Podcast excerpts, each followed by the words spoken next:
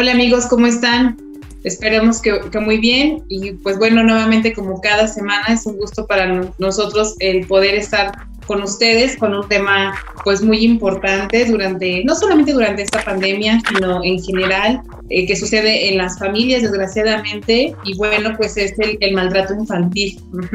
La importancia y, y sobre todo la repercusión que tienen nuestros niños porque a veces pues como papás ya no sabemos hasta dónde puede ser una conducta eh, esperable, hasta dónde debemos sancionar o incluso también el tipo de, agresiones que se dan de manera eh, simbólica, ¿no? Que es un tipo de agresión que no se logra ver, sin embargo, eh, se llega a hacer con los hijos, por ejemplo, el ignorar, es un tipo de, agresión que está ligada a la agresión psicológica y que por supuesto tiene repercusiones en los niños, obviamente pues van a ir desencadenando problemas de no ser atendido a tiempo durante la adolescencia y bueno, durante la vida adulta, ¿no? Y para ello pues eh, tenemos a un invitado, ahorita lo vamos a presentar y bueno, pues está Magda como cada semana con nosotros. Magdis, buenos días, ¿cómo estás?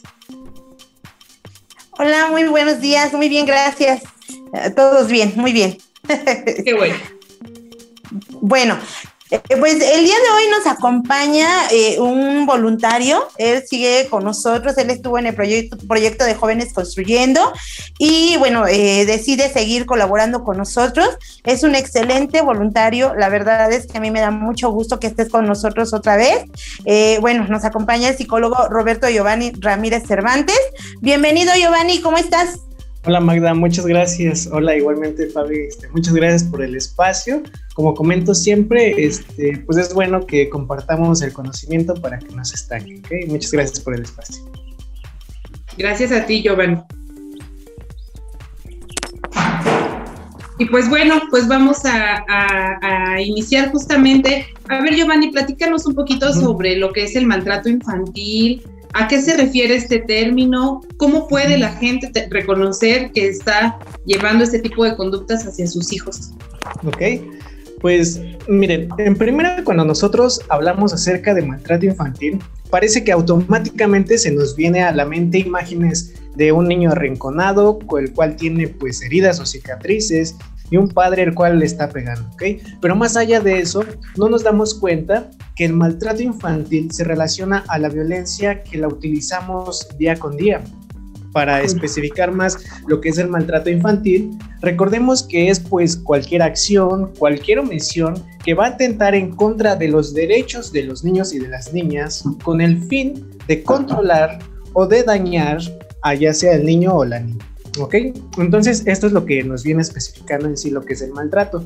Pero quiero que nosotros lo relacionemos un poquito más con la violencia, porque recordemos que la violencia la introyectamos, la hemos introyectado mucho, inclusive la hemos hecho como algo cultural, como algo válido, como algo con el fin del cual yo la puedo utilizar para educar a mis hijos, ¿ok? Y recordemos que esto no es bueno, porque normalizar una conducta de violencia es normalizar, como tal, ya mencionamos que es la violencia, ¿ok?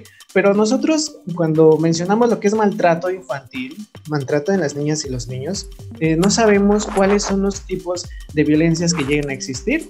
Llegan a existir cuatro tipos de violencias, los cuales son el maltrato físico, que son los más comunes, los que se realizan para con el fin de educar. Se tiene mal interpretado la disciplina con lo que es el maltrato en la infancia. Igualmente existe lo que es el maltrato, la violencia psicológica hacia los niños y las niñas, el abuso sexual y la negligencia, ¿ok? Entonces nos vamos a ir basando en estos cuatro términos de estos cuatro tipos de violencia. Pero recordemos un poquito que antes, ah, antes de 1959 no existían derechos de niñas y niños. En esos tiempos, inclusive a los niños y los niños no se les tenía con un concepto de que tenían libertad, de que tenían derechos, de que existían estos derechos de la salud, estos derechos de tener una familia, estos derechos de la educación, sino que antes de eso no se le tenía como prioridad a los niños. E inclusive notábamos que en ocasiones hasta se llegaban a regalar a los niños, ¿no? O se utilizaban en esta parte con un fin económico o con un fin de que llegaran a trabajar, ¿ok? Algo explotado. Después de eso, recordemos que a partir de 1950, lo que sucedió es que ya existieron estos derechos de los niños. ¿Y por qué menciono los derechos de los niños? Porque con los maltratos que vamos viendo o que vamos a ir viendo ahorita, vamos a saber que los padres y las madres o cualquier otro tutor va a transgredir como tal todos estos derechos. Recordemos algunos en específico. Ya mencioné el de la salud, mencioné el de la familia, mencioné igualmente que tiene el derecho a la educación, igualmente a no ser abandonado y al maltrato. ¿Ok? Y es lo que estamos mencionando ahorita. Pero vamos a mencionar un poquito acerca de lo que es la violencia física. La violencia física la utilizan mucho los padres para que el hijo se comporte. Pero si hablamos de violencia y recordemos que la violencia tiene como fin dominar a una persona o tener el control o el poder de alguien, en este caso, cuando realizan estos tipos de actos de violencia, por más mínimos que sean, recordemos que se van a tratar de violencias. Hablemos de zapes, hablemos quizás de jalarle los pelos, de zarandearlos, ¿no? Imaginemos un ejemplo en el que un niño que está comiendo en una mesa, recordemos que los niños no tienen pues quizás esta motricidad de agarrar un vaso bien, se les llega a caer la taza o alguna otra situación. Lo que va a suceder en este caso es que si se les llega a caer un plato, se les llega a caer un vaso, lo primero que hace el padre o la madre es pegarles, sapearlos. Le dice, ay, es que ¿por qué no agarras el vaso bien? O quizás le dicen, es que pues aprende a comer bien y le pegan o los zarandean, ¿no? Y en ese momento que quizás el fin o la intención es decirle al hijo que tenga más cuidado, pero lo de inmediatamente o por tradición, tradición educacional, lo que se hace en este caso es pues pegarle, ¿ok? Y entonces ese es un acto de violencia.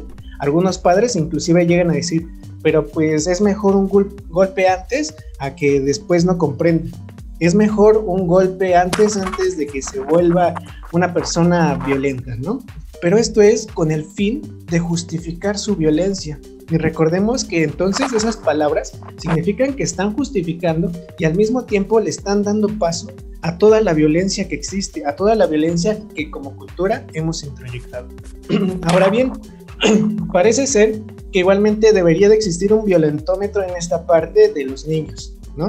Desde pequeños zapes que va aumentando posteriormente a que les peguen, a que les avienten ropa, ¿no? Hay alguno, un ejemplo muy llamativo que en ocasiones hacen los padres, es que eh, otro ejemplo de que, por ejemplo, valga la redundancia, un, un adolescente o un niño deja su chamarra en un sillón, y en ese momento que deja la chamarra, en vez que el padre le diga, oye hijo, tienes que poner, acomodar tus hojas, ¿qué es lo que hace un padre? La enrolla y se la avienta, ¿no?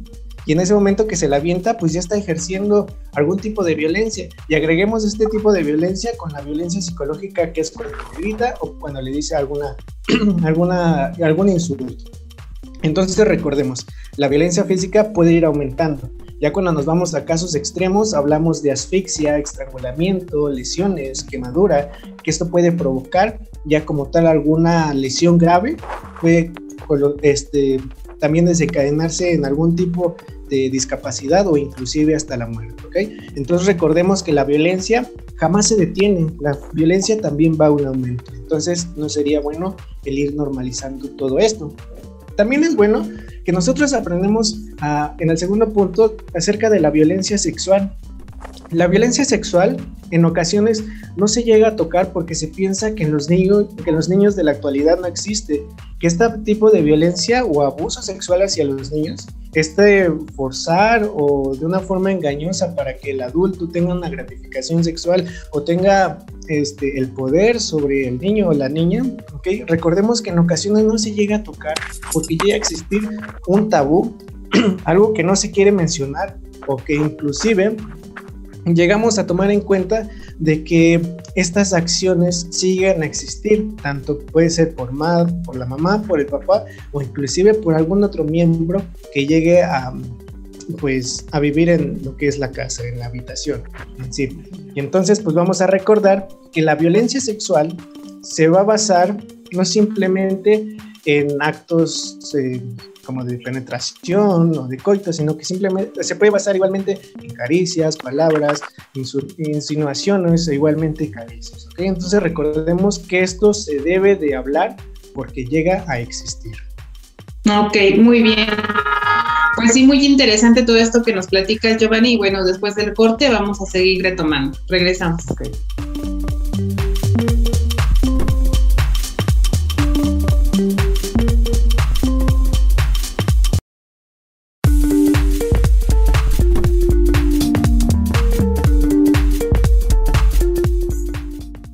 Bueno amigos, pues ya regresamos nuevamente.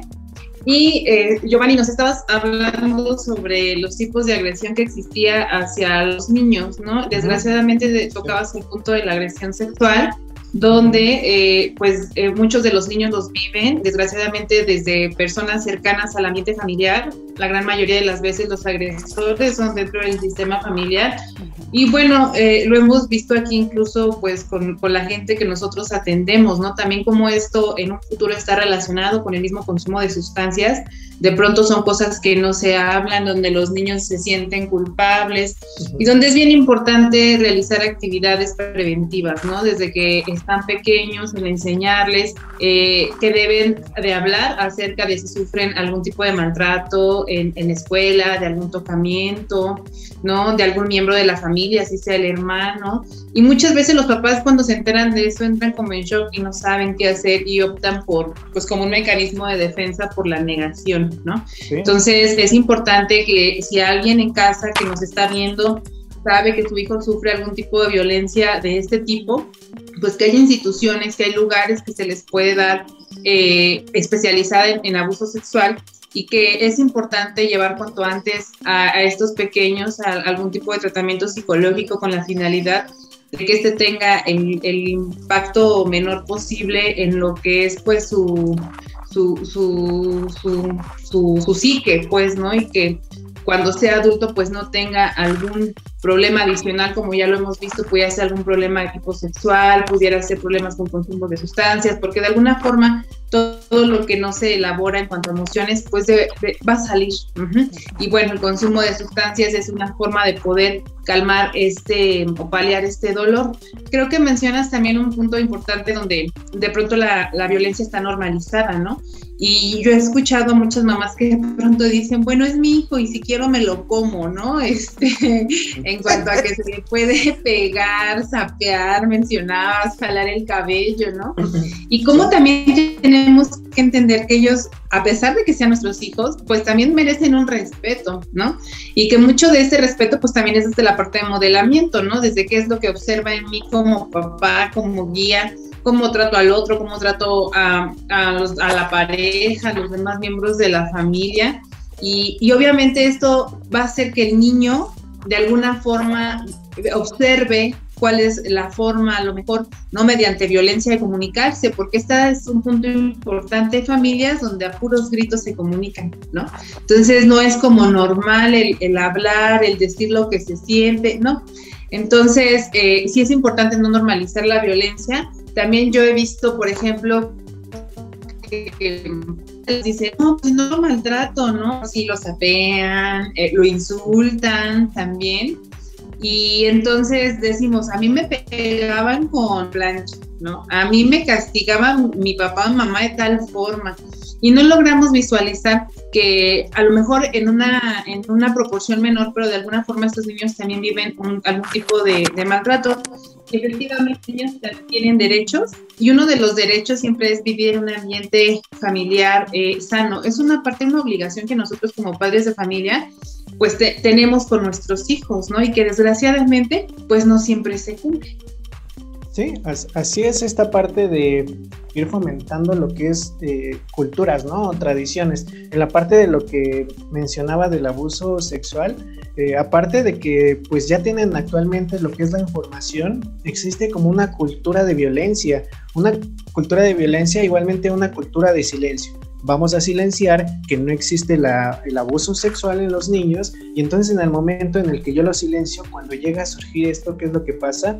Que piensan que no debe de existir o culpan al niño, ¿no? De que estuvo en alguna otra situación. E igualmente, como mencionabas, y damos parte de entrada a lo que es la violencia psicológica, esta parte en donde los gritos, las amenazas, los castigos humillantes en sí, que se van proporcionando de los padres a los hijos, en este caso que van teniendo repercusiones. Hablemos de ansiedad, hablemos de angustia, hablemos de estrés que se va generando igualmente en los niños. El estrés en los niños igualmente llega a surgir.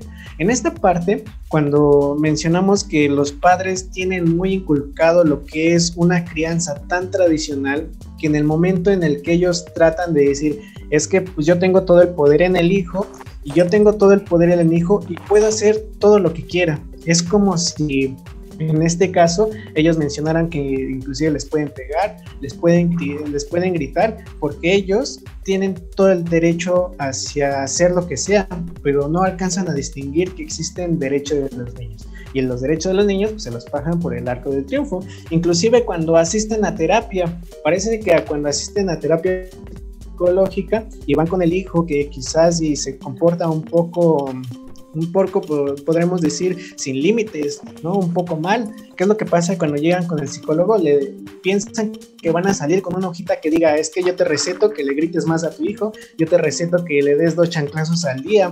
Y no, no tiene que ser así. Piensan que la manera en la que ellos crían es la normal. Y debemos de recordar que no es así.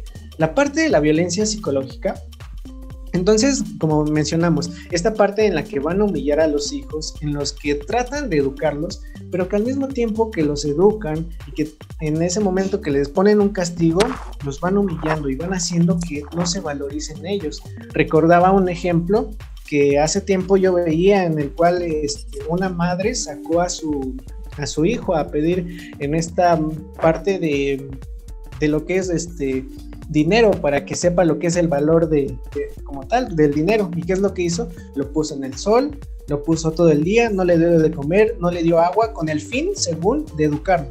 Pero entonces qué vamos que lo estaba humillando y que estaba infringiendo lo que eran los derechos como tal del niño y de la niña entonces es trasgredir esta pequeña parte.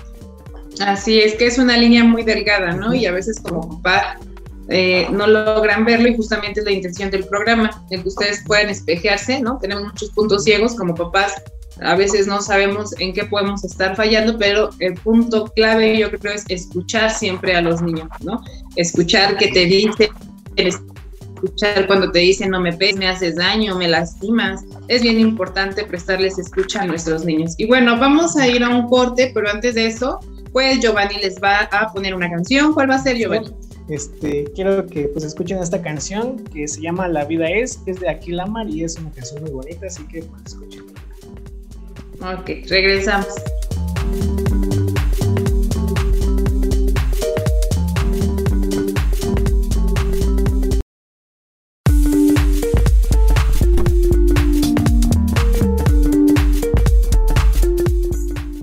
Bueno, pues ya estamos de regreso con este tema interesante y aquí, fíjate que yo me quedé con esto que decías al principio, ¿no? Casi siempre cuando hablamos de niños maltratados nos imaginamos a ese niño que está agachado, ¿no? Recibiendo eh, violencia física por lo regular. Y ahorita, antes de irnos a, la, esta canción que, ya escuchamos, este, decías la violencia psicológica, ¿no?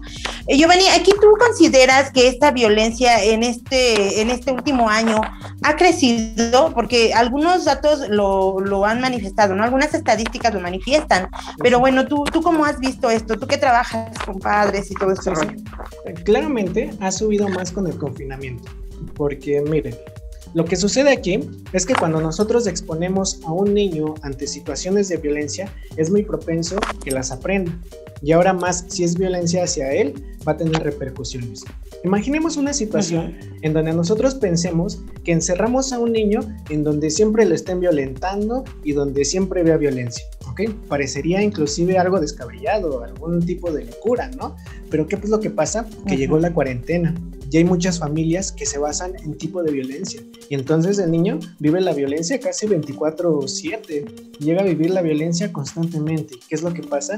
Que entonces se ha aumentado, ha aumentado la violencia porque los estresores que detonan lo que es el maltrato infantil son falta de recurso económico, lo que hemos vivido actualmente, falta de frustración, de no poder manejar lo que son la emoción de ira, ¿ok? ¿Qué es lo que pasa entonces? Que sí están más expuestos lo que son los niños y las niñas. Eh, veía una estadística acerca de la UNICEF en el 2019 que mencionaba esta parte de que 4 de cada 10 madres y 2 de cada 10 padres habían reportado haberle pegado a, sus hijos, a sus hijos. Pero mencionaba la UNICEF, que es la encargada de respetar pues los derechos de las niñas y los niños, mencionaba que pensaba que existía un poquito más de grado de violencia hacia los niños y las niñas. ¿Esto por qué? Porque niños y niñas no son capaces de poder realizar algún tipo de denuncia hacia los padres, de decir, es que mi padre me violenta, es que mi madre me violenta.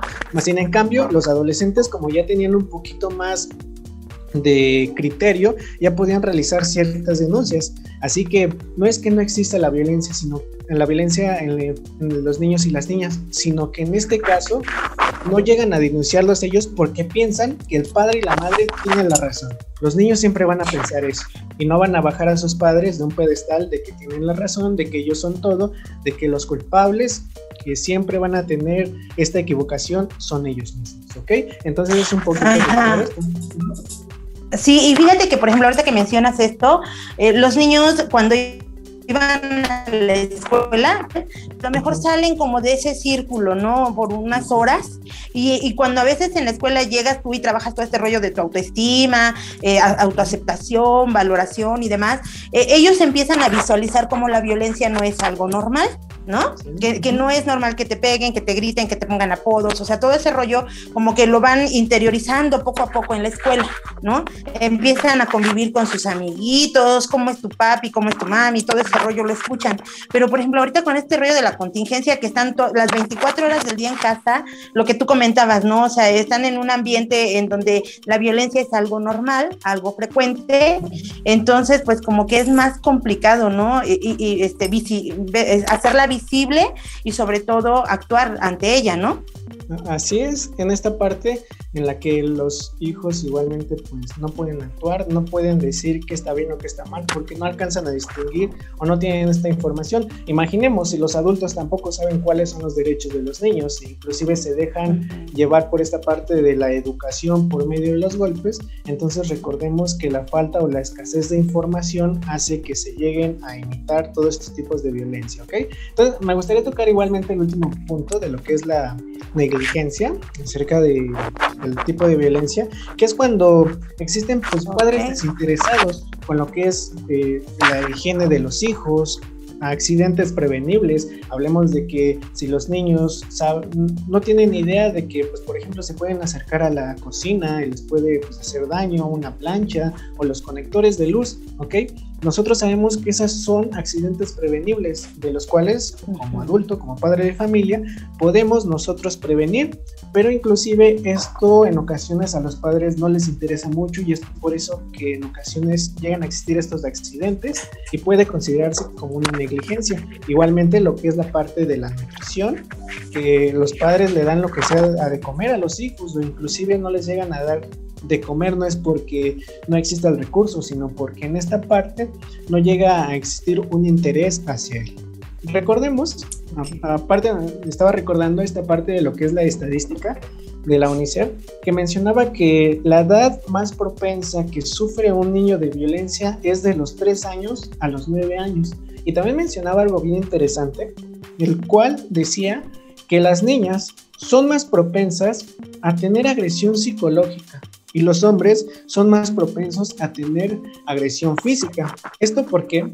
Porque a un niño varón se piensa que puede soportar todo, que como hombre tiene que inhibir sus emociones, como hombre tiene que recibir esta agresión física para que se piense que pues es alguien superior, alguien de poder, ¿no?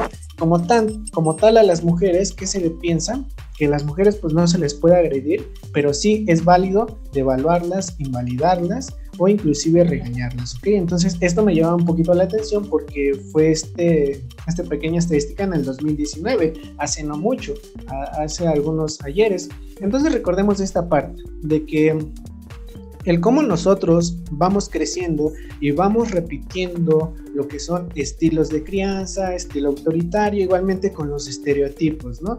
De que el padre tiene que ser aquel persona rígida, la madre tiene que ser aquel persona que esté sumisa y que siempre esté con esta parte de, los, de las tareas domésticas. Debemos de recordar que no es así. Cambiar esos estereotipos, cambiar esa forma de ver de que los niños no tienen que tener tareas eh, domésticas, que las niñas tienen que tener tareas domésticas, sino que igualmente empezar a ver un poquito por ahí.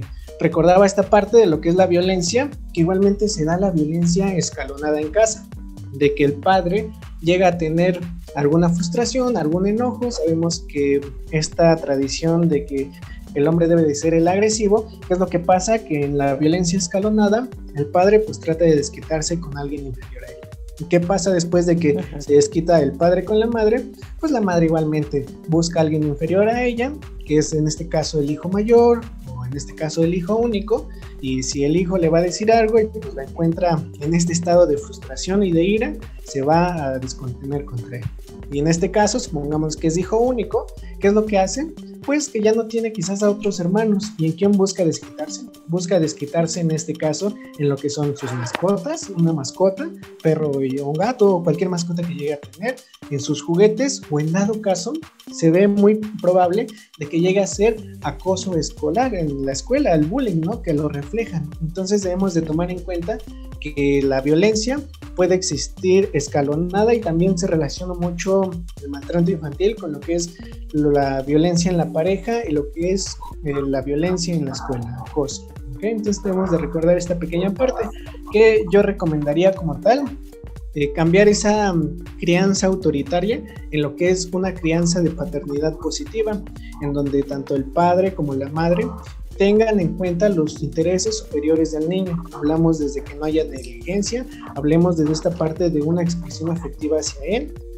Hablemos igualmente de esta parte de los límites, de cómo aprendo a diferenciar yo lo que es la disciplina y igualmente cómo aprendo a diferenciar lo que es maltrato. Cuando hablamos de disciplina, tomemos en cuenta que es fomentar los límites, lo que es permitido, fomentar igualmente el autocontrol en el niño, que en ocasiones no existe autocontrol en los padres, ¿ok? Pero en este caso se tendría como tal fomentar lo que es el autocontrol en los hijos. Igualmente la autovalidación y aprender un poco a que sean disciplinados ellos, ¿ok? No simplemente se basa la disciplina en que tiene que cumplir los límites, sino que la disciplina se basa en, esas, en esos ejes, ¿ok? Más allá de lo que es la gran diferencia a lo que es el maltrato, el maltrato se basa en querer tener un control sobre el hijo, en querer tener poder sobre él, y más allá, cuando llegan a utilizar este tipo de crianza, llegan a utilizar este tipo de crianza autoritaria, lo único que reflejan los padres es su falta de autocontrol en sus emociones y refleja igualmente la falta de frustración o de paciencia en ellos. ¿ok? Entonces recordemos un poquito esta pequeña diferencia. Eh, entonces debemos de recordar que nos debemos de guiar por el cuidado, nos debemos de cuidar igualmente con poder desarrollar, orientar y reconocer al niño, validarlo, orientarlo hacia un buen fin. Recordemos que entonces cambiar nuestra crianza autoritaria, cambiar esta crianza de estereotipos, igual aprender a distinguir que el maltrato y la violencia siempre existen, existen aunque sea, sea, aunque sea solo un sapo. Ok, tiene, sí, tienes mucha razón. Y bueno, para esto, eh, bueno, se nos está terminando el tiempo. Me hubiera gustado a lo mejor algunas sugerencias para los papás, pero si no, a lo mejor nos puedas dejar algún eh, correo, algún número donde a lo mejor alguien que, que escuche el programa y esté interesado en trabajar toda esta parte con los hijos, pues te pudiera contactar, ¿no? Ojalá y lo podamos pasar para que este, para que pues igual te contacten, ¿no? ¿Cómo ves? ¿Cómo ves, Javi? Sí, así es. ¿Sí? Eh, me podrían a mí buscar pues por redes sociales, en la página de, tengo una página que se llama psicólogo Giovanni Ramírez, igualmente en la página de SICTES Coco, ahí pueden mandar mensaje y ya me contactan, y pues por medio de esas redes podrían contactarme, ahí subo material, igualmente pues puedo dar algún tipo de apoyo, ¿ok? Porque este es un tema demasiado extenso, pero pues con el tiempo pues se agota un poco. Así es. Bueno, y pues bueno, recordarles que tenemos talleres para padres completamente gratuitos. Se pueden meter a nuestro Facebook, que es CIJ Texcoco. Pueden mandar correo electrónico a cijtexcoco.cij.gov.de Si están pasando por algún problema de salud mental, también pueden acercarse a centros de integración juvenil de manera totalmente eh, gratuita. Nosotros ahorita estamos atendiendo ansiedad, depresión, Sí, eh, acuérdense que todo el equipo médico técnico pues es personal calificado, entonces no duden en marcarnos también a 955-7477 o incluso si están pasando por algún problema de consumo de sustancias, alcohol, tabaco o alguna otra droga que ha aumentado durante la pandemia, pues nosotros los esperamos. Pues muchísimas gracias Giovanni, muchas gracias Magdis y nos vemos la siguiente semana. Gracias.